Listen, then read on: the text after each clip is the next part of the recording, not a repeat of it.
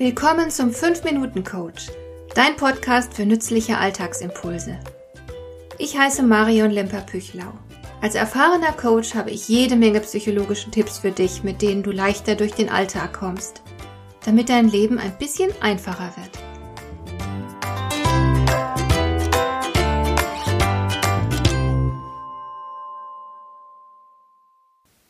Joseph Addison war ein englischer Vertreter der frühen Aufklärung, ein durch und durch gescheiter Mann, der sich als Dichter, Politiker und Journalist hervorgetan hat. Von ihm stammt ein wichtiges Zitat in meiner persönlichen Zitatesammlung, nämlich folgender Satz. The great essentials to happiness in life are something to do, something to love and something to hope for.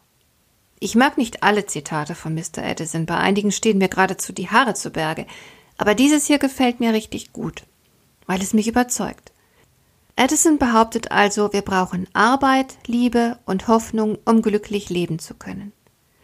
Was die Arbeit betrifft, so sehen das viele Menschen anders. Aber tatsächlich brauchen wir eine Aufgabe, die uns fordert. Denn unser Gehirn ist schließlich für Aktivität und Handeln gemacht und nicht etwa für den Liegestuhl oder Fernsehsessel. Das Gehirn will beschäftigt sein. Andernfalls geht es uns nicht gut. In dieser Hinsicht ist das Gehirn wie ein Muskel, der ja auch regelmäßig trainiert werden will. Wir brauchen also unbedingt etwas zu tun. Denn die Arbeit ist nicht nur eine artgerechte Beschäftigung, sie kann uns auch glücklich machen, weil wir damit einen Beitrag leisten und Sinn erfahren. Das macht uns stolz und bringt uns auch oft Bestätigung von außen ein. Arbeit gibt uns einen Platz in der Gesellschaft, sie kann Identität schaffen, sie lässt uns lernen und wachsen, weil sie uns fordert. Sie strukturiert den Tag und gibt uns Halt.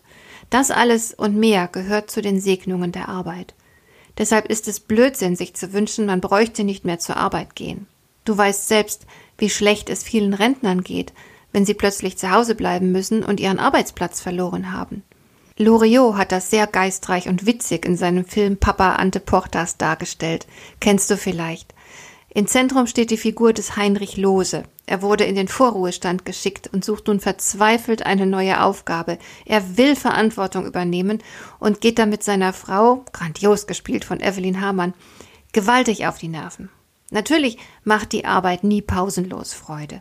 Aber in dem Moment, wo du nicht mehr fragst, bekomme ich hier auch genug, sondern was kann ich beitragen, wo du also den Fokus vom Nehmen zum Geben verlagerst, in dem Moment wird sich das Arbeiten schlagartig besser anfühlen. Weiterhin proklamiert Addison, dass wir lieben müssen, um glücklich sein zu können. Da stimme ich rückhaltlos zu. Die meisten Menschen sind vor allem daran interessiert, geliebt zu werden. Und das ist natürlich auch sehr schön und wünschenswert. Aber wichtiger für dein Wohlbefinden ist die Liebe, die du gibst. In diesem Zusammenhang denke ich gerne an den Film Marvins Töchter. Darin spielt Diane Keaton eine Frau mittleren Alters, die tödlich an Krebs erkrankt. Sie hat nicht viel vom Leben gehabt, wenn man die üblichen Maßstäbe anlegt. Sie lebt in keiner Partnerschaft, hat keine Kinder, keinen tollen Beruf, sondern pflegt ihren bettlägerigen Vater und ihre demente Tante und sagt am Ende, sie sei dankbar für all die Liebe in ihrem Leben. Ihre Schwester versteht nicht gleich, was sie meint, und Diane Keaton erklärt ihr, sie sei dankbar dafür, dass sie so lieben durfte. Geben ist seliger als nehmen, heißt es in der Bibel, und dieser Spruch kommt nicht von ungefähr. Es erfüllt uns, wenn wir uns hingeben können. Dabei muss es sich nicht unbedingt um eine Person handeln, die wir lieben. Es kann auch eine Tätigkeit sein, ein Ideal, dem wir uns verschreiben, ein Tier, die Natur, was auch immer. You must have a passion, hat die berühmte englische Bildhauerin Barbara Hepworth gesagt. Sie selbst hat die Kunst geliebt, und es war ihr genug. Durch Liebe und Hingabe finden wir Erfüllung.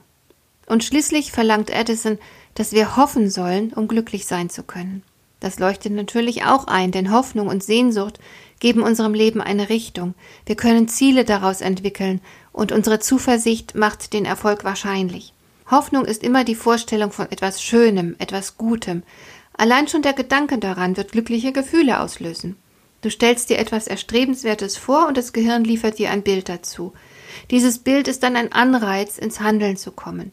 Und solange du Hoffnung hast, wirst du durchhalten. Hoffnung immunisiert gegen Unbehaglichkeit. Du wirst vieles aushalten und in Kauf nehmen können, wenn du die Hoffnung hast, dass danach alles besser wird. In der Hoffnung liegt unsere Zukunft. Und nun kannst du innehalten und dich fragen, Was willst du tun? Wen oder was lieben? Und worauf hoffst du? Von den Antworten wird es abhängen, wie glücklich du sein kannst. Hat dir der heutige Impuls gefallen? Dann kannst du jetzt zwei Dinge tun. Du kannst mir eine Nachricht schicken mit einer Frage, zu der du gerne hier im Podcast eine Antwort hättest. Du erreichst mich unter info@lemper-püchlau.de. Und du kannst eine Bewertung bei iTunes abgeben, damit diese Sendung für andere Interessierte sichtbarer wird. Schön, dass du mir zugehört hast. Bis zum nächsten Mal eine gute Zeit für dich.